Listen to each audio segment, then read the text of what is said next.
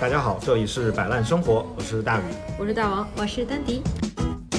I just wanna lay in my bed. 就是把家底儿全露给你，家里有什么你一进来全看 得见。 Up my bones, leave a message at the tone. 在《断舍离》那本书里边，山下英子老师其实给大家提了一个比例，叫七五幺原则。 Gonna kick my feet up, then stare at the fan. Turn the TV on, throw my hand in my pants. 策展我知道是一个非常专业的事情，但是我觉得如果说我们大家想尝试的话，那任何一个小小的空间，我觉得我们都可以用用这种思路 So they can teach me how to Dougie. Cause in my castle, I'm the freaking man. Oh, yes. 摆烂生活 （Balance Life） 是三个整理师大王、大宇和丹迪的对谈聊天播客，围绕整理与生活 （Balance 与摆烂）展开，分享整理中的见闻、体验和各种鸡零狗碎，以及一些保持 balance 的随机小窍门儿。大家好，耶、见面啦。最近我们在忙什么？哎，忙着带孩子， 怎么回事 儿？黄阿姨你好，对呀、对呀、这回扣到上一期结束的时候，是吧？这上一期的摆烂，因为忙着带孩子，而且还不是自己的孩子。那你们忙什么呀？我不知道你们忙什么。我们最近其实一起忙了一个事儿，大概其实就是两周以前吧，嗯，啊、或者说其实最近这个项目还在进行中，哎，哎，就是我们呃之前跟另一档播客《中年延长线》做了一次串台，嗯，聊了聊呃人生各个阶段的整理，对，嗯，然后呢，呃这一次合作我们都觉得还挺愉快的，是吧？嗯，嗯，所以呢，呃中年延长线的主播们也邀请我们啊、呃跟他们进行了更深入的一个一个合作。如果了解中年延长线的朋友们，其实应该知道他们在呃朗园 Station 就在北京的这个朗园 Station 线下有一个呃线下的体验店，叫做古河豆。嗯啊，其实这个店铺里边有非常多的呃比较适老的适老化的产品哈、就是适合。呃，老年人面对生活生活中一些挑战的时候，可以提高自己生活品质的这样的一些商品，对，适合宇哥这个年龄的人找一些商品。及以上。 及以 上。及以上。嗯嗯，然后呢，我们最近就是有跟有跟啊、呃中年延长线的呃伙伴们一起策划了一个线下的展览哈。嗯嗯还在 ING 当中。对对，嗯，马上就要开始了，在我们这这期播客上线的时候，应该这个展览就已经开幕了。啊、这个展览名字叫做人生整理地图，对，嗯嗯，那我们两个团队一起策划了这个展览呢，其实包括了还挺多的、挺多的线下的互动啊。我们最开始是去了去了这个店里边，其实是第二次去，因为第一次就啊是对咱们串台去去聊录播客的对，时录候播，课的时候去过一次。然后咱们第一次去的时候，其实主要就是逛了逛店里边儿，然后看都有哪些东西，然后体验了一下。比较适合我，可以买。对，宇哥种草了很多 东西，嗯，丹迪也找了十个点。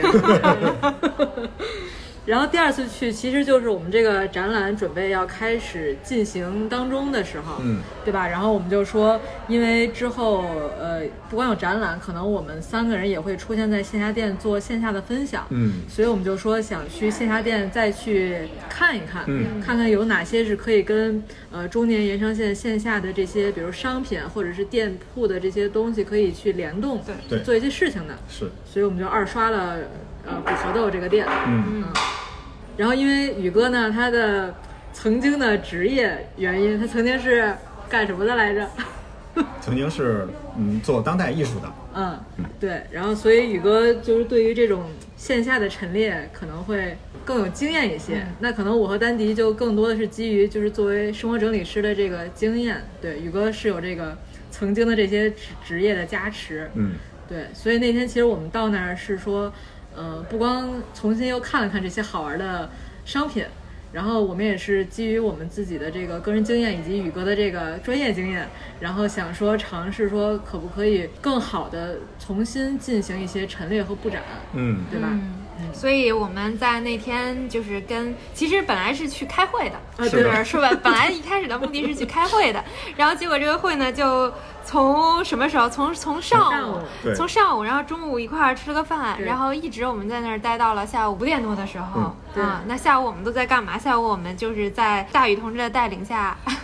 大 宇老师的带领下，大宇大宇老师的带领下，把这个店铺的陈列重新尝试帮他们去做了一个布置吧，应该算是。嗯，其实是我们在一个没有咨询的情况下，我们有一点像重新做了一个商业空间的整理。嗯嗯，其实因为在我们正式的在做这个呃动手之前，我们其实聊了很长时间，跟这个空间的呃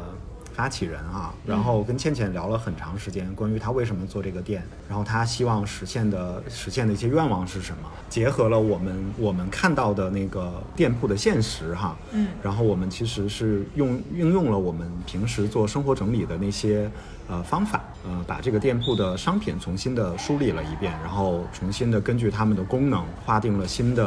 呃展陈的空间和区域，嗯、然呃后呢重新的陈列，呃上架，做了这些的，其实是做了这些的动作哈。对，我觉得那天真的是一个大刀阔斧吧，就真的是嗯所有东西基本上都打散重组了一下。对因为本来嗯本来可能没有想嗯完那么大面积的去动，对，是，嗯，但是我们发现一开始动的话，就可能因为它牵扯的就会比较多，嗯对，就没有办法说一个只是一个区域，就比如说在家里面一个空间就是一个空间那样、嗯那样做，嗯因为它店整个整体是一个空间，是。所以宇哥就带着我们搞了起很来。即兴的，很即兴的，反正就说到这儿了，就做了一个整理哈。嗯对，我觉得接下来如果在北京的朋友，到时候可以来线下店感受感受。嗯，嗯，我觉得就是呃，陈列修改完之后，其实它很像我们日常生活的一些熟悉的场景。对，嗯。嗯，嗯因为它那个虽然是个体验空间，但是它里面的产品还是以就是适老化产品，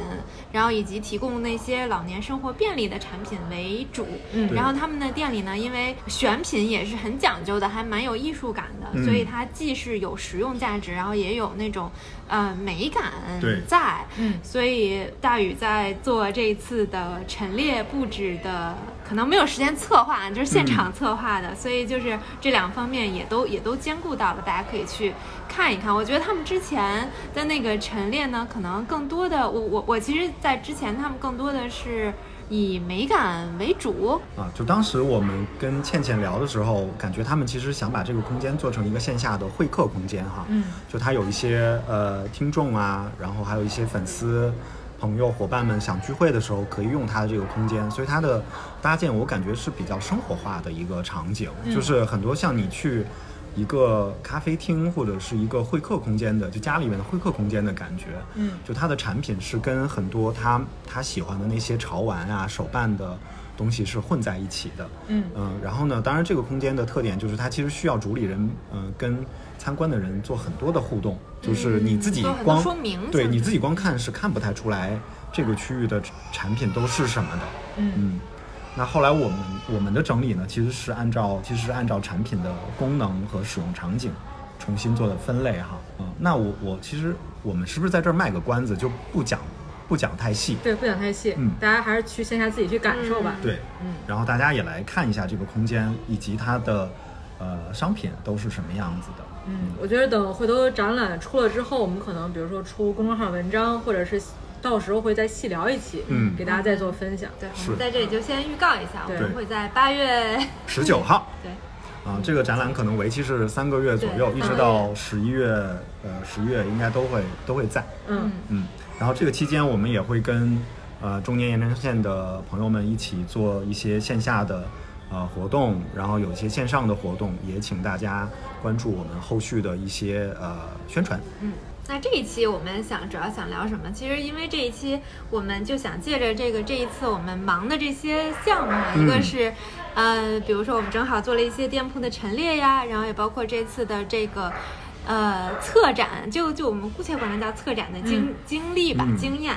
也是之前大王正好在我们三个人的群里边发了一个报告，是小红书的一个报告，叫《二零二三年家生活的一个趋势》，它叫白皮书，嗯一个一一个报告，就是最近大家都关注一些什么家居话题吧。嗯那其中正好有一篇儿内容，他说的是收纳，然后里边有一个词儿也吸引了我们的注意，叫做策展式收纳。他说这个是目前年轻人喜欢的一个现象，嗯一个收纳方式，叫做策展式收纳。我觉得对这个话题正好能契合我们最近在忙的事情，所以想拎出来展开跟大家聊一聊。因为我们之前跟古河豆做的是一个商业空间，这个就是它做展陈，大家可能觉得比较容易理解。那在我们就比如说应用到家里边这个空间的时候，那策展式收纳其实它好像总结了一个叫做外向式收纳的这样的一个概念，策展式收纳是其中的一种哈。嗯，一个叫做它管叫可视化收纳，一个叫策展式收纳的两种方式。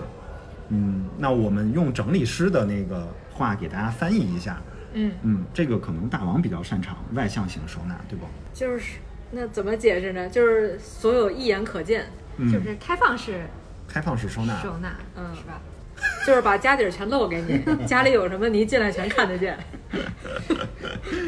嗯，对，就是不藏在盒子里，然后摆在外面，或者是那种就是开放式收纳。嗯比如说，其实我们上一期也浅浅提到了开放式收纳，因为我们上一期讲的是懒人收纳嘛。对，嗯嗯，然后我们也在里面提了一个问题，就是开放式收纳适不适合懒人？对那我们仨有不同的答案了。嗯，因为反正大家如果有兴趣，还可以回听一下上一期。嗯感觉这一期其实是上一期的一个延展。嗯嗯，因为其实我们作为整理师，可能经常会说开放式收纳，这嗯样大家比较好理解。嗯其实就是比如说用架子呀，然后用一些没有门儿或者是透明的收纳用品或者收纳家具对来收纳我们的 东西。没有盖儿的盒儿嗯啊、框啊，对这种。那我们我们其实也可以看一下他这里边说的那个策展式收纳是啥意思。嗯，请说。嗯，他是说对于年轻人来讲，嗯，其实也不止对于年轻人，嗯像我们这些有年纪的也可以。中年人，对，盐城县城的延人，长延长线线上的的，人我都往那边延长 了。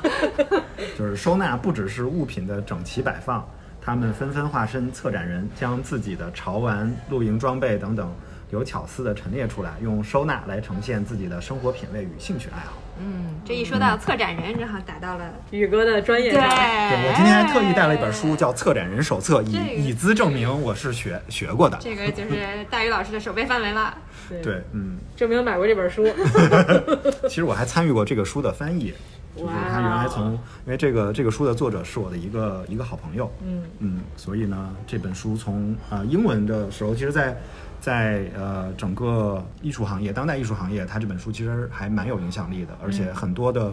呃现在很多的呃艺术专业都有策展策展的这个方向嘛，啊、这本书也是他们的必读书之一，嗯，哎，那你到时候可以送倩倩一本这个书， 咱仨咱仨可以集资送一本可这个以书。可以可以，我们回头找一找这本书，我好像就只剩这一本了，中文的。回头我们找一本给他。那其实就说，我我感觉啊，就是这个，其实大家说到这个挺有挺有意思的，就是策展策展式收纳，你们觉得在什么样的空间里边可以做这个，或者针对什么类型的物品是可以做策展式收纳的？嗯，咱们之前有一期纪念品那一期，我们聊到就是里里边有一个概念，就是说可以大家可以带着那种自己是自己的那个人生博物馆的馆长来组织自己的这些纪念品，就对是选品啊，或者是展示方式啊，大家可以带着这个思路来来做收纳。我觉得这跟那个策展式收纳，呃，应该是有异曲同工的这个意思吧。对，嗯，所以我觉得纪念品这个可能是一个适合我们带着策展思路去做的一个品类。嗯，大王觉得呢？我觉得理想状态就是把所有喜欢的东西都展示出来，是一种特别好的事情。所以我在我看来，好像不需要规定物品的种类是什么。嗯，然后，因为如果刚才我们往前说，其实策展式收纳有点儿就像可能我习惯性的开放式收纳，嗯对那可能在我看来，我整个屋子就都是一个策 展，就是因为所有东西都是没有，除了一些特别隐私的物品，可能是带着盒儿、带着盖儿的，其他东西其实都是展示出来的。嗯。嗯，但是、但嗯但是但嗯展示出来其实和策展是其实不一样的，不一样对吧嗯因为策展策展是有一个策字儿在的，就是是有一你些要小策巧划，思有对有计划，有对策划，毕竟有一本书，有一专本门课，讲有什么叫一做门策展人 是课，吧有一个专业，它不是简单的把那个你从盒子里的东西拿到盒子外边儿就叫策展式嗯对收纳。并不是露出来的就算就算策展式收纳，对吧？嗯，它的其实有一个挑战，其实是它对于呃空间和物品的这种平衡，以及它的审美能力的呃这种呃要求，我觉得还是在的。首先，你作为一个策划一个展览嘛，其实首先呃作为一个策展人，你要很清晰的知道你希望通过这个展览传递什么。啊、我们可能是有一个主题的。那笔记请记好。嗯，对，所以呢，就是我觉得大王刚才说的那个其实挺跟我的观点比较符合哈、就是我觉得其实你整个家里边的空间都是可以作为这个展厅，嗯，然后你所有的物品其实都是可以作为展品的，嗯嗯，那你如何把它们呈现出来？用一个什么样的思路？你想表达什么？啊、我觉得它表达其实可能就是你的那个生活态度和你的审美。嗯，所以就是你如何把这个东西表达出来。当然了，可能在你不同的人生阶段，你可能有不同的呃人生议题和你的人生主题。啊，那你在不同的居住的空间里边，你受到这个展览空间的呃实体的这种条件的一些制约，那你可能有不同的展陈的方式啊。那我觉得这些可能都是大家需要考虑的考虑的点。当然了，我我我也我觉得丹迪说的那个就是，比如说你的呃回忆的物品，或者说人生物品。还有你的兴趣爱好的这些东西啊，往往可能你使用频率也比较高，嗯它可能更容易出现在就是比较呃开放式的这种收纳的这种方式里边。那它们本身大部分也都具备呃装饰的装饰性的这种、这种特点啊，所以它们可能往往就会被首当其冲的拿出来作为作为所谓的策展的，就是展览的一部分。嗯可能比较容易入手，我觉得是从这个这个方面来想，因为嗯如果、就是我觉得很多人如果说光说全家都可以做成开放式或者做成策展式，我觉得这个可能对大家来说有点难度，是因为这个空间可能太分散了，或者是嗯对太大了，不知道怎么入手。对，但我觉得，如果说，比如说从收藏品，或者说你从你的兴趣爱好嗯入手的话，可能比较容易一些，你可能容易把这思路带进去。然后就我觉得就是，刚才我们也说收呃开放式收纳嘛，我觉得开放式收纳可能是我们收纳的一一种形式或者一种对手段，就是相当相对于封闭式收纳，就是相对于我们把东西放在盒子里或者是柜子里来说，嗯，我们把把物品拿出来放在架子上呀，或者是放在开口的盒子里呀，嗯或者是放在透明的盒子里，我觉得这这对于我来说都是一种嗯开放式收纳，它是一种手段。嗯，但是如果你是跟我说，就是像策展人一样的去收纳的话，对我来说可能是一种思路。我觉得它其实是一种更高的要求，就是对你，嗯对于你，对于你所处的空间，呃，就是因为我们我们之前也跟大家介绍过，说我们做生活整理其实主要考虑三个因素，一个是人，一个是物品，一个是空间。其实你作为一个 策展人来策划你的这个生活空间和你的这个物品的时候，其实你要考虑到，首先你作为一个人生活在这个空间里，你的感受啊，因为它并不是一个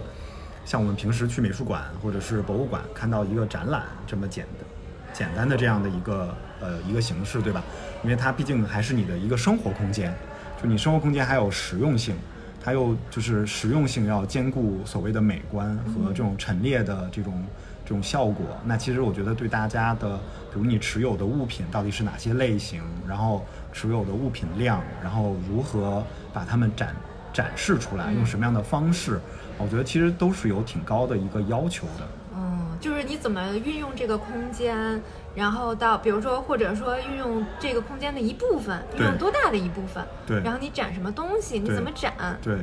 我觉得这个可能都是要根据嗯、你想表达的这件事情，啊，对，嗯，你的来展览的主题，嗯所以我就觉得，如果说大家对这个策展式收纳，你觉得这个特别有意思的话，我觉得可以是从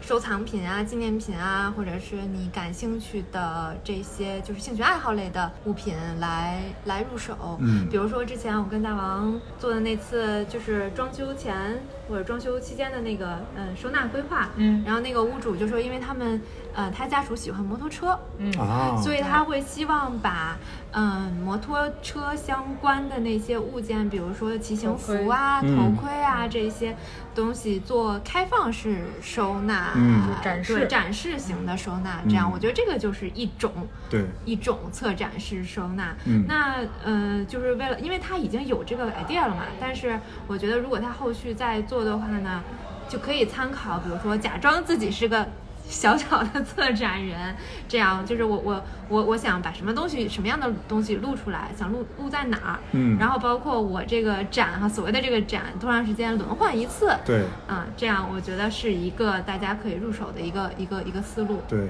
其实同样的类似的，我们也可以想象，比如孩子的玩具车，其实也是可以作为一个呃展览的，就是一个展品，嗯啊、或者说一个局部的小的展览来来做的，或者说孩子的绝大部分的玩具，包括他的那种，就是大家知道上了上幼儿园和小学之后，他会做很多手工手工品，嗯啊、他这种手工的作品到底怎么做一个做一个展览和陈列，我觉得这个也是一个可以作为尝试的开始的一个点，嗯。嗯。而且我现在，因为虽然我不太了解策展这个行业啊，但是我相信就是，嗯，展览它不是把一切都拿出来对给的大家看的，它对一定会有筛选的，它也一定会有库存的东西对。比如说我在这个库存里边有有一千件东西，那我这个展可能只展其中的一百件。对，嗯，不管我后面是在后面再轮展也好，或者说我在什么什么时间再拿出其他的东西来，那可能还有一部分是我们叫可能是封闭式收纳，它、嗯 它在它在柜子里对，或者它在地地下仓库里，是，嗯，这一部分东西。所以我觉得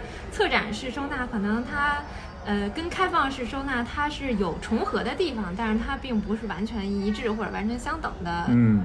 概念。对，嗯就这个其实就是我们以前老说叫又藏又漏的一种收纳方法。啊其实这个我们以前说脑型的那一期也提到过，也提到过这个，就是所谓的右左右左脑型的人，就是宇哥这个，就是我这种，对，嗯，比较偏追求追求完美，然后呢又喜欢实用，同时要兼顾美观。这个收纳的方式就是又藏又露的，就有一些东西是要藏起来的，但有一些东西要露在外边，用来做展示的，并且要追求它整体的视觉的美观和平衡感。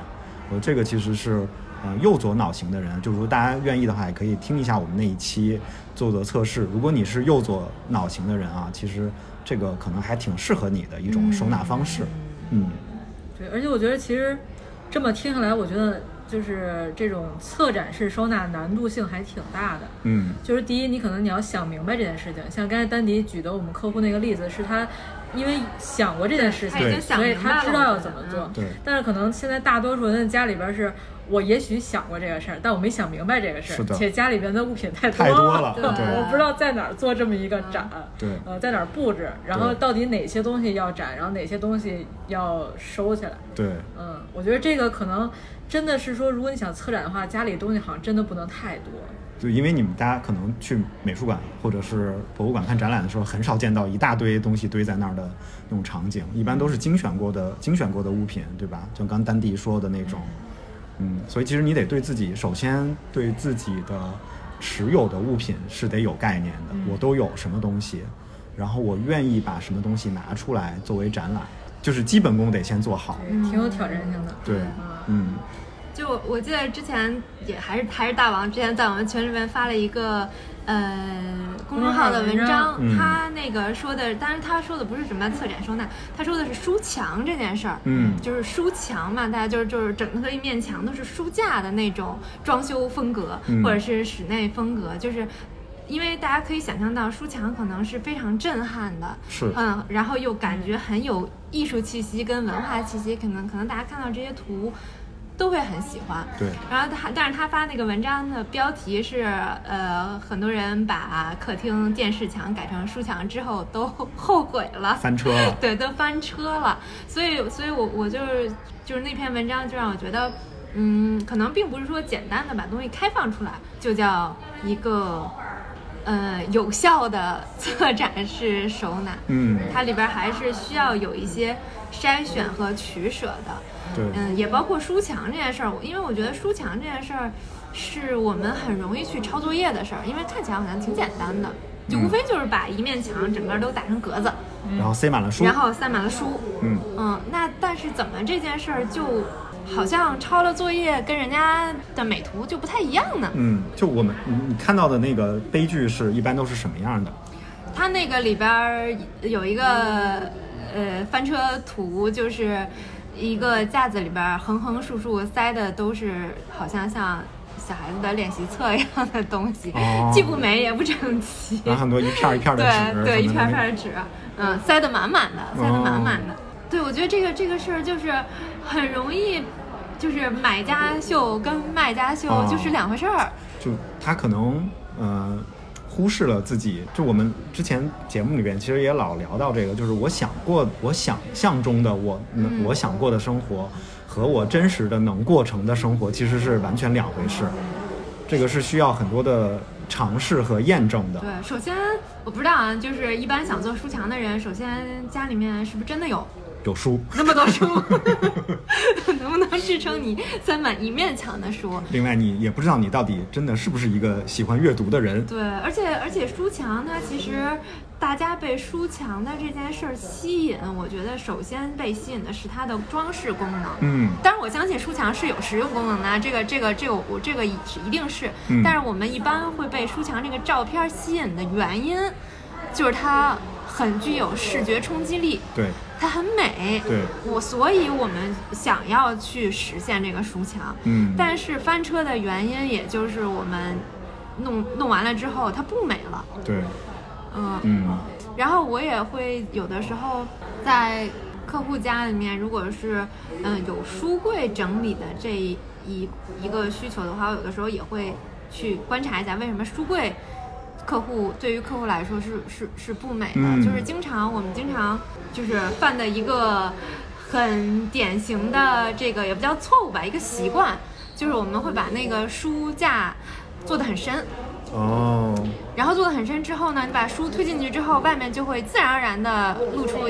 一块层板，对那你就会自然而自然而然的很想往上放往东上西顺手就放个东西，因为你不放就很浪费，嗯而且它也因为它是开放的，所以是你特别容易在上面放东西，对。不管是你自己还是家人还是孩子，嗯，其实我也在我的那个整理课上做过调查，就是书柜，呃，书柜的整理，就是书籍的整理是大家最头疼的整理之一。这个其实特别超乎我的，出乎我的意嗯这个料。也挺出乎我意料的。就是我，我有好原因是什么？好几期的学员就带来的困扰都是他们的那个书柜，就是一个是呃书非常的多，就现在买大家买书就有很多那种拆书的视频号，大家不知道看没看过？嗯嗯就它就跟那个三分钟看电影差不多的那种，它可能就是什么一小分帅钟和小美嗯对对对，一分钟就是小帅小美版的那个拆书，他给你讲这本书有多好，然后怎么怎么棒，就很多人可能连三十秒都没到呢就已经下单了，然后这个书可能一买可能还是三本儿四本儿一起来。你见到很多人的家里边是有这种大量的未拆封，就是塑料塑料包装都哦没拆的那种新书，就就流进了自己的生活里。然而呢，它其实是没有那么大的空间来收纳这些这些图书的。那我弄个书墙呗。呃，对，其实是很很有可能他也想弄这么一个地方。那另外一个困扰呢，就是他用的收纳用品就不就家具不合适，就刚丹迪讲的，很多人是买了那种进深超过四十四十五厘米左右的那种、那种格子，超过一本书的格子墙深度啊对，那种就非常非常难用，就是你放一排呢，你会觉得前面浪费了；嗯放两排呢，呃，可能还超出来一点儿，嗯且里边的东西你也找不到了。嗯呃，你放一排推到底，前面就变成放杂物的，啊，所以其实很多人对于这个都是有很大的很大的困扰的，而且很多人对于书有一个执念啊，他觉得书中自有黄金屋，嗯书中自有颜如玉，就是书是，呃，很多人感觉在自己阶层跃迁的一个一个途径和工具，嗯就是知识可以改变命运，就我们老说这句话，对吧？所以他会把这个书赋予这种就是超它高的对重要，性嗯它可以改变我的命运，对吧？那我我扔什么东西，我是不能扔书的，嗯因为我扔了书，我可能命运就改变了。对扔的可能是我改变命运的一个机会。所以，他很多人对于书的筛选，尽管这书可能从他买来到后来就压根儿没读过。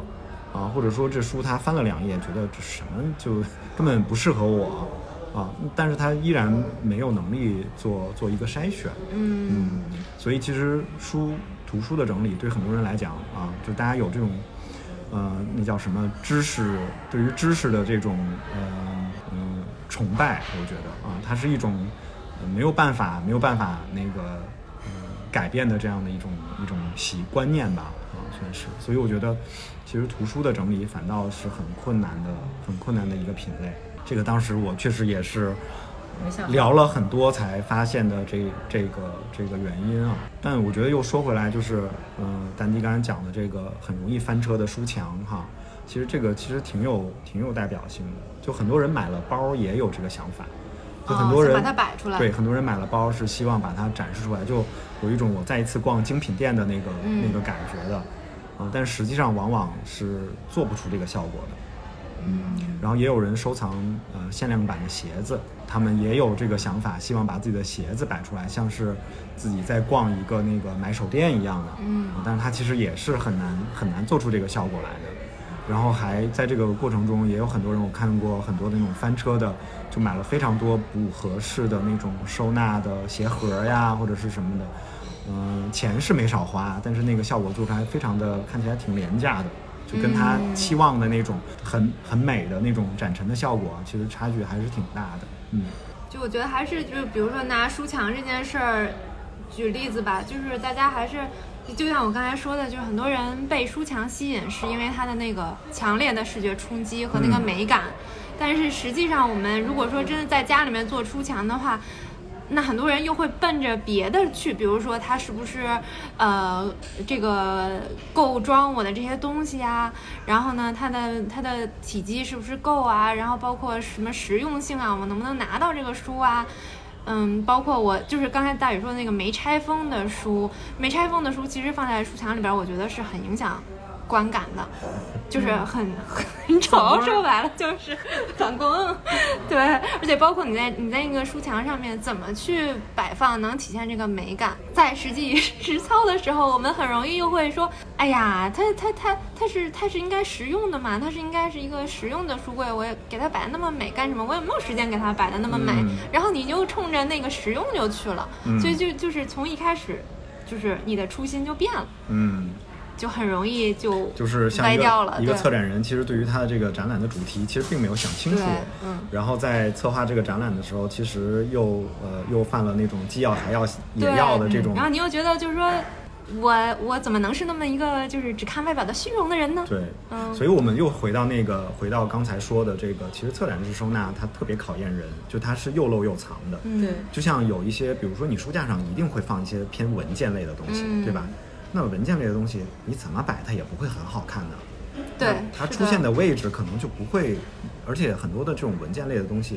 因为大家现在用纸质的东西嗯并不那么频繁，它大部分可能是存档类的。哦那其实这种就比较适合放到那种比较藏的，就是上一期我提到那种大白盒子里面。嗯，或者有柜门儿的地方，嗯柜门儿的地方，然后你把它放进去，其实就看起来依然是很整洁的。嗯对，而且我觉得就是刚才说的这些里边，还有一点就是，可能也是我们之间上门会遇到，就是客户他很执念于，呃，这个地方不能空着，嗯就是只要空就不行，不行，嗯，所以，像我们刚才说的这个书墙，很多人可能开始是想展示书，嗯但又觉得说我这个书墙如果够凸深出的来一话，块我对能放更多的对东西对。就是我觉得策展里边很重要的一件事情，可能就是要不光是有漏有藏，而且它要保持一定的这种空间空旷感，嗯它才能展示，才能把那个展示东西把重展示点出来。嗯对，对，所以我就觉得，如果大家真的希望去展示的话，其实还是要舍弃一些真正的那些空间，就是对你不要把它弄得特别满。嗯，嗯就是在断舍离那本书里边，山下英子老师其实给大家提了一个比例，叫七五幺原则，不知道你们有没有印象哈、就是他说，呃，如果是一个封闭的这样的一个柜门里边，物品量应该占到百分之七十，比如一个木头的一个带门儿的这样的一个柜子，那如果一个比较透明的空间。啊、比如说带一个玻璃门儿的这样的柜子，那它应该是物品量只占到百分之五十。那如果在台面上的物品量应该只只占到就是百分之十，就只有一成的物品，或者只有一件或者两件的这样的物品。嗯，他有提到这么一个原则，嗯其实就挺响应刚才大王说的这个。其实，在你呃，你对于空间的划分啊，其实就有一些空间同样是这个书墙，对吧？你有一些地方可能就是功能性，有一些地方就是展示性。展示性的这个空间，可能我一个格子里边，啊、可能就只放一本书，一个格子可能就只放一本书。就是你作为一个策展人，你有没有这个能力选择一本书出来？你有没有这个勇 气？对我一个我一个格子我全空出来，就只放这一本重要的书。对，会不会被你家人骂？对你有没有这个能力，对吧？我觉得这个其实是是考验你作为策展人的这种这种水平的。然后，那你不希望它露出来的东西，你有没有能力选择合适的收纳用品把它藏起来？我觉得这个也是另外一个另外一个挑战。哦，我那个说到书墙，我就想到我跟大王之前有一个陪伴式整理的客户，有一个嗯案例，他是整理的是书房，他那个书房就有一整面的书墙，那个书墙整理完了之后，其实是很漂亮的，它并不是说我们可能在网图上看那种五光十色的美啊，就没有很 红黄蓝绿青蓝红橙黄绿青蓝紫那种那种美，但是它是呃，首先那个书架我就觉得选的很好，嗯就可以跟你们分享那个书架应该。它应该是定制的，也但是也不是最近两年定制的，应该是我们那个客户他的爸爸可能在几十年前那种定制的书架，但是那个书架一看就是专门只放书的架子。首先，它每一层的高度就是一本书的高度，它每层的深度也是一本书的深度，而且那个书架它架子本身很很低调。那架子非常朴实无华，就所是以木质的对，就是木纹就是的木质的，跟现在的 BD 书架有什么区别？其实嗯，它是那种就是它是实木的，它不是那个，哦就是它不是不是三合板板儿， 对对，然后就实木涂漆的那种，哦，嗯。但是这样的是一书面墙架吗，对一面墙，一面墙哦定制但的是柜子但对是但是那样的书架，当你放满书，然后并且拿走它原来放的一些玩具跟手办之后，就会非常的漂亮，就是那个、嗯那个效果就很很出来了。就是当当你看的时候，不会看到那个书架，嗯你可能看到的就是书，这个就是一个好一的，满一满墙的书。就是一个好的收纳的家具的对标准对，我它觉得嗯就是一个纯粹的书放书的书架，嗯它也没有，它甚至没有什么带门儿、带柜门儿的部分，它嗯其实就是一面书墙。而且其实这个的，其实就当然实木的，现在大家买可能比较贵哈、但如果大家现在买像宜家呀这种板材的这种一面墙的书柜，其实价格并不怎么高的。就是它其实，嗯，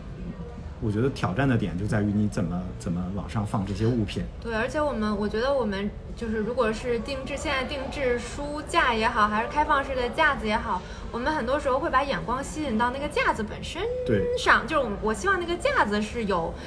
抓眼球的点的，比如说它是，呃，什么颜色的呀，或者什么凹凸有致的呀，嗯啊或者什么是看不见什么框的那种对悬浮的对什么对的对嗯等等等等吧。嗯但是这样的架子，我觉得买回去你很难 hold 住，就是一般人很难 hold 住这个架子。就是就是你就你就得开始琢磨，我得怎么摆才能既体现我对这个东西，然后又体现这个架就大子。家如果去那种就是精品书店逛一逛的话，嗯你发现就是类似这种架子上面放的书也是非常有讲究的，它绝大部分可能都是画册、艺术的画册类的东西，或者是设计类的，或者是一些奢侈品牌的那种大册子。可能只有那种就是比较嗯，就是比较有设计感的，就是在图书设计上面已经花了很大功夫的，才可以跟这种跟这种架子做做一个匹配。我但是那个客户他家里的书，他他没有这种画册类的，嗯但是呢，他有一个特点就是他的书啊都是字儿书，但是这个字儿书它都差不多大，嗯，这还就挺没难有得的。特别就是异形的书，所以这样的话就摆上去就非常的整齐划一。虽然它嗯每一本书的书籍可能它的颜色也没有很有冲击力，它并不是说就像绘本一样是红色的、黄色的那种颜色。嗯，嗯，说到底，其实这个书可能没那么重要，书架也没那么重要。其实可能阅读本身比较重要。我对觉得嗯、对，但是我我就是说，因为说到就是这种开放式收纳，我们在抄作业的时候，就是我们可能第一眼看的都是那个美，嗯，但实际上我们在后后后续就会走偏。对，嗯，然后就会觉得啊，这个书架好像，嗯，它如果放不进去我那些各各各种大大小小奇形怪状的书，嗯，好像又没那么好用，没对那么好你又看觉得说没那么好用， 所以我觉得这个是当我们比如说你的重点就是展示，或者是重点就是想让书成为一种就是软装的话，我觉得嗯、好多事情都是需要被舍掉的。嗯当然不代表说你就从此不看书了，那个书永远就在那儿当个摆设。哦，这种不是很蠢的一种做法吗？ 就是，然后就现在有很多人会买假书，你们嗯知道哦吗，？我知道。我觉得哦， 空壳儿那空种。壳的那种，就是专门放在这种书架上的书，我觉得这个就是最蠢的一种做法。哎，但但但是我之前看到空壳，就是有有的空壳里边是能藏东西的，对藏私房钱，就是， 这还挺逗的，我觉得。然后还会专门有人买放这种空壳的那个书架子，就是一个架子来放这个这种书，然后为了显示自己的那个非常国学对很有格渊调，博。对，但是你远远一看就知道这些都是那种假、哦假书，对，因为因为假书你可就是从照片上看和从实体上看是两回事儿。我觉得从照片上看可能看不出来，但是你看实物的话，很容易看出来什么东西是假的。对，就包括就是假花儿，可能也是这 样就的。嗯不理解这种附庸风附庸风雅的行为到底是为了什么，就如本果要来哎藏私房钱，我能理解。那你得有多少私房钱藏呀？那那我觉得那样的话，可能也就是在真书里边儿大概放一两个假的假书，然后给它隐藏起来。我不能，我不能接受这种行为，我也不能接受这种产品。我这种就是嗯，非常就跟以前说贴一壁贴一那个壁纸，全是书的那个、哦书籍的壁纸是一样的。我感觉、嗯、你太年轻了，你没没经历过这好吧这个阶段。以前有人装修会往家里面贴一墙像书一样的那个壁纸，纯图案。对，纯啊我图的案。个天，嗯好吧，哦，那其实丹迪说到这个书墙，还有另外一类家具，可能大家就会跟策展式收纳会有联系啊，就是那种，嗯、尤其在中国比较就是古典的那种，嗯、老家具上你能见到，就是红木家具红木家具里边嗯特别常见的那种，嗯、珍宝格儿，嗯，嗯，多宝格尔。多宝格儿，对，其实这个哎也挺有意思的，因为策展这个词儿最早跟跟珍宝格儿还有点儿关系，嗯，嗯，就是我如果没记错的话，它呃大概是十七世纪左右，就是在欧洲比较是比较，就是大家开始对于自然呀，然后对于很多的这种呃艺术类的东西比较感奇珍异宝感兴趣，所以他们就会呃把这个这个东西收藏起来，然后放在珍宝阁里边。他们那个叫呃 cabinet of curiosity，、就是呃很很多好好玩的那些东西放在一起。然后呢，一般这个主人可能就嗯会委托一个专门的家里的呃佣人或者是什么的来照看这个珍宝阁。嗯，然后这个这个佣人的呃官方的头衔叫叫 keeper，就是一个照看的人。嗯，那 keep 的用户对 keeper keeper，但是到现在你看到很多的大的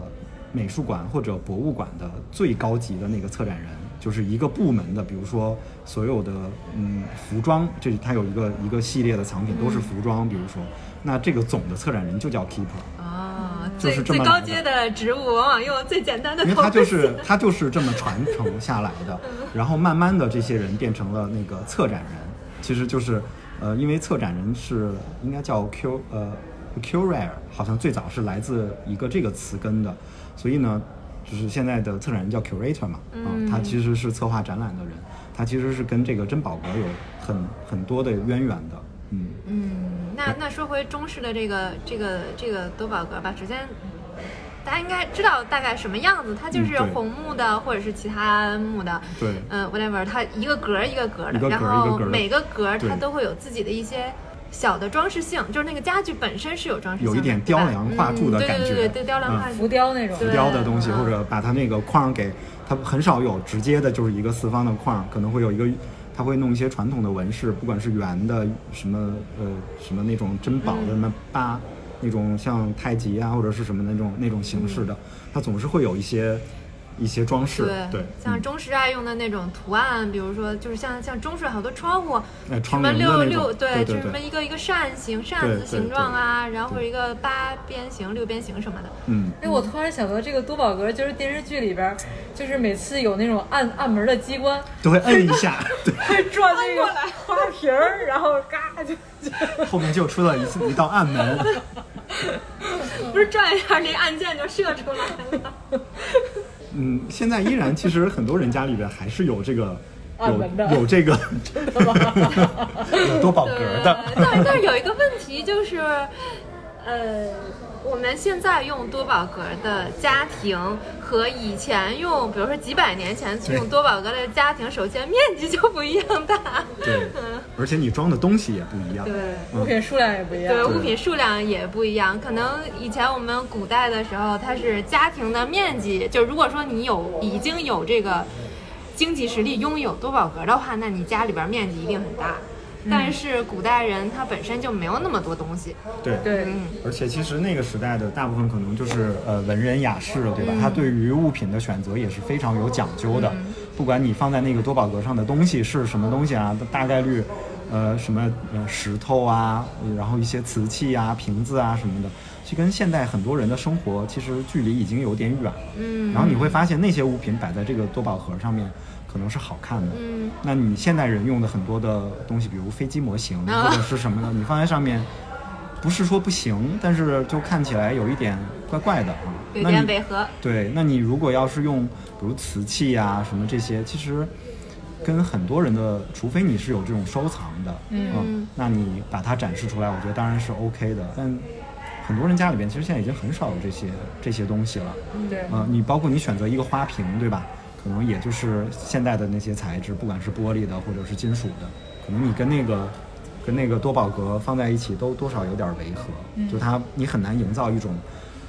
有人说想跨，就是那种撞撞一下出来的那种那种跨界的那种美感，可能也不见得能出得来。哦，那我觉得跨界美感，我觉得这个甚至是比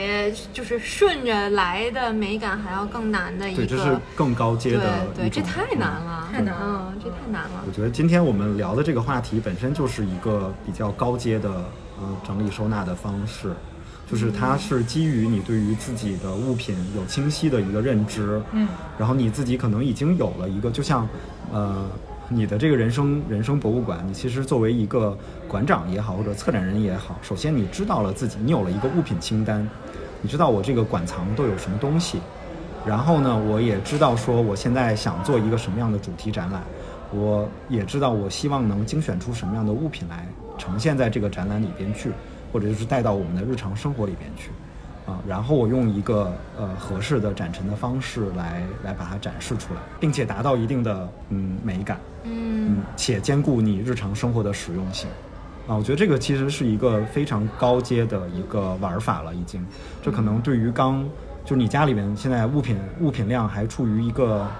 就是溢出状态的，就是你的你的柜子什么的已经无法承承接你的所有的物品的这种人，可能现在这个阶段不太适合这个策展式的收纳。你可能要经过一轮又一轮的嗯筛选之后，当你比较清晰了，可能才才有这个做这个收纳的一个条件。嗯，但哎，但是我持跟大宇相反的意见。嗯我是觉得，就是因为这个所谓的策展收纳，其实也是，嗯，也就某书可能赋予某一是种的收纳方是式的的是一的个词儿嗯，大家可以不用理解的那么沉重或者那么那么大。策展我知道是一个非常专业的事情，但是我觉得，如果说我们大家想尝试的话，那任何一个小小的空间，我觉得我们都可以用用这种思路。比如说，你就是一个手办的模型的一个，嗯可能你只有十个模型，嗯你可能只需要一个盒子，你就可以把它们装下。但是我觉得，如果说就是也可以运用一些策展的思路去收纳它，比如说如何摆放它们，嗯给它们呈现一种故事感，或者说同一个主题，比如说甚就是简单到同一个主题的手办或者盲盒放在一起，你怎么去呈现一种协调也好，还是冲击也好，还是一种故事性？我觉得这个都是一种策展思策策展思路。嗯比如说，那那那最简单的，可能我就是把一个系列的手办放在一起，嗯那可能我觉得这个也能用到一些策展思路，或者是同一个颜色的东西，嗯嗯，或者是同一种质感的东西嗯放在一起。嗯，我现在在丹迪家那个客厅，它也有一个，就是好多格子，它好像有一个格子里边全是狐狸相关的。哦嗯，对对对嗯对，就比如因为我有一幅也没有那么多 了，那有一个格子它是正好是我有一幅狐狸的版画，哦然后还有一个朋友送我的狐狸的一个小，它其实一个燃香的一个香香托，瓷器的摆件儿，也是个也是狐狸狐狸，哦，对，所以我就把这两只狐狸摆在了一起。其实这两只狐狸它们，嗯、风格略有不同，就是一个嗯黑白，一个彩色的， 嗯。但是我觉得这个也是一种思路吧，就是我觉得这个是一个挺能，嗯，大家可以试试试看，就嗯是一种。挺能取巧的一个思路，比如说我们把同一个颜色的东西放在一起，它很自然的就就很搭，嗯或者是同一个质感或者同一个造型的东西，嗯，方寸之间就策划了一个小展览，嗯，对，我狐狸为主题的展览。对，我觉得就是丹迪家，它有好多这种像小小型的这种展览的地方，就还挺有意思的。嗯对，有的时候我也会换一换，对也换一换。然后有一个格子里面放的可能是一些梅式复古相关的东西，它跟啊狐狸没有什么关系。我这个品味反正是比较杂啊，学的比较杂。就比如说像可口可乐相关的、麦当劳相关，嗯就是颜色带有嗯美式复古感觉的东西，也可以把它们搭在一起。嗯嗯，我觉得这个都是从从质感上或者从颜色上的一种相关性。嗯然后还有一种就是我刚才说的，比如说都是你们的纪念品，那可能就是更多的是一种故事性。嗯，我觉得丹迪这就属于那种就是抱有对生活的热爱，就跟我每次去他家，就是一一进来就是正对着会有一个柜子。他柜子我每次去那上面东西都不一不一样有时候哦是一些绿植，然后有些比如说像过节的时候，它就是什么圣诞主题，哦， 所以哦，对，他还做过那个什么复活节，不是呃复活节，万万万圣节万主圣题节，对，所以就他那个台子，就我每次去都不一样，对，就我就是就我的一个临展台、临时展临时展台。厅。对所以我觉得这种还挺好玩的。啊，它这个就有点像，我觉得又说到了那个一个美术馆或者博物馆里边，有一些展厅一般就是呃叫呃比较永久的陈列，嗯就它可能就是这个这个、嗯这比个如馆里某边某的故居的对什么这个陈馆设这个馆的镇馆之宝，它可能就会一直放在那儿做永久的陈列，或者说代表了这个馆的。呃，策展和收藏思路的一些一些藏品，那它就会有一些展厅作为临时展厅。这个临时展厅呢，就是总是要变化的，然后可能是跟呃自己的藏品有关的，也可能是跟外边的就是机构或者策展人、艺术家做合作，嗯专门做一个呃一个展览的。嗯，我觉得其实这个就有点像丹迪刚才说的那个。就某一个家里边的角落，我时不时的就给它变换一下，做一个临时展览。嗯我觉得到时候可以咱仨把就是家里边自己的那个，策策展的策角展落，角落，对，可以在收弄里边分享，对因好为呀好呀，对，因为宇哥的那个是，其实，在我们之前那本书里边也有，嗯就是他那两个大书架上面，哦，嗯可以，什么都有，我觉得那个对也很有意思。对嗯，对，我觉得那个那个空间对我来说就是一个比较生活核心的这么一个空间，嗯它就是对我呃又能又能放书，然后它还要能放我的收藏品，我觉得这个是一个挺呃且兼使用功能，就是我什么有一些茶叶啊什么的也是放在上面的，然后有一些香有一些香炉啊也放在上面，这都是日常会用到的一些物品，嗯，我觉得可以啊，把它拿出来给大家看看。对，所以我觉得真的就是家里边，其实处处都可以做一个小型的策展的这样一个呃收纳或者陈列或者展示也好。但是我觉得这件事情真的挺代表这个人的这个当下的心情，还有这种生活态度的。对，对于生活是否还存有热爱？对对对，因为有的时候大家一说收纳，好像就变成了一个家务，就特别没意思。对但我觉得这个策展式收纳，就是给我的灵感就是说，哎，我们可以带着这个身份，然后去做这件事儿，我觉得是一个特别有意思的事儿。或者说，你如果家里有孩子呀，或者跟家属一起。包括比如说孩子，之前我们经常碰到家长最有头疼的就是孩子的那些手工作品啊，对什么画儿啊什么的，我我们可有很多时候给家长的建议就是，你可以交给孩子自己来打理他的这个小画廊，嗯。嗯，比如说你把一面墙，哪怕是一一扇门都行，就是给他一个小小的空空间间，嗯对就是哪怕没有墙，我我我家地儿不够，他就是把这片这扇门给你，这扇门归你用，上面你就这么大地儿，嗯你自己来选。那可能孩子这个时候就变成了他这个， 嗯比如说黄大王艺术馆的馆长，画廊的 画馆廊长，总监对，keeper 对 keeper。 今天学习到了。对 对他他自己来决定，他这个画廊该怎么呈现。嗯，所以他其实，我觉得丹迪给我开就是打开了很多的思路，就是他既然它既可以是一个整体的事情，它其实也是可以一个局部的事情，嗯它既可以是一个比较呃，我们可以说它是一种整理的方式或者一种技巧或者技能，那它其实也可以是你生活中的一抹亮色，嗯嗯，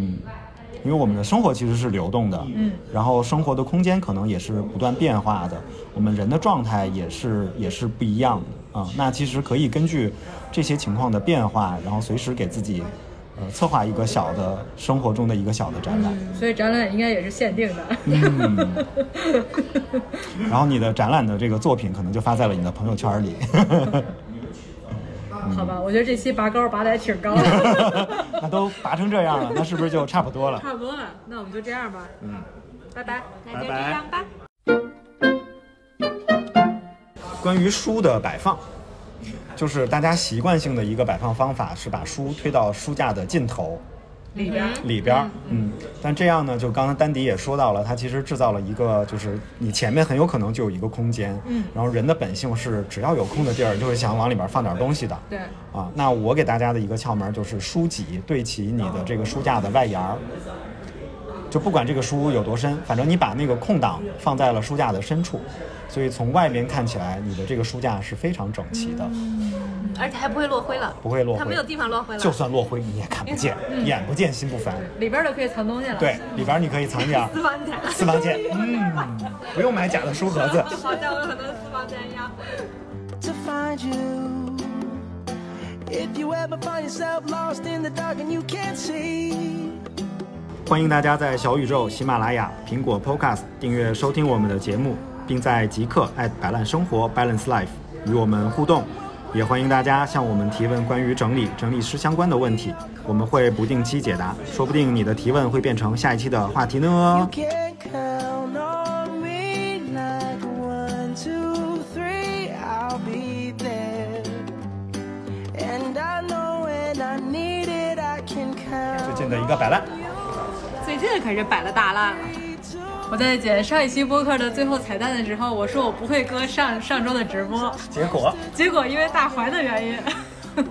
我割了这个直播。就是在直播那个时间，其实我跟大怀还有丹迪，我们仨还在鸟巢呢。嗯 这只能赖大大怀耽误事儿 了，对，就赖大怀耽误事儿。太影响。嗯 I'll sing a song beside you. And if you ever forget how much you really mean to me, every day I will remind you. Oh, find out what we're made of.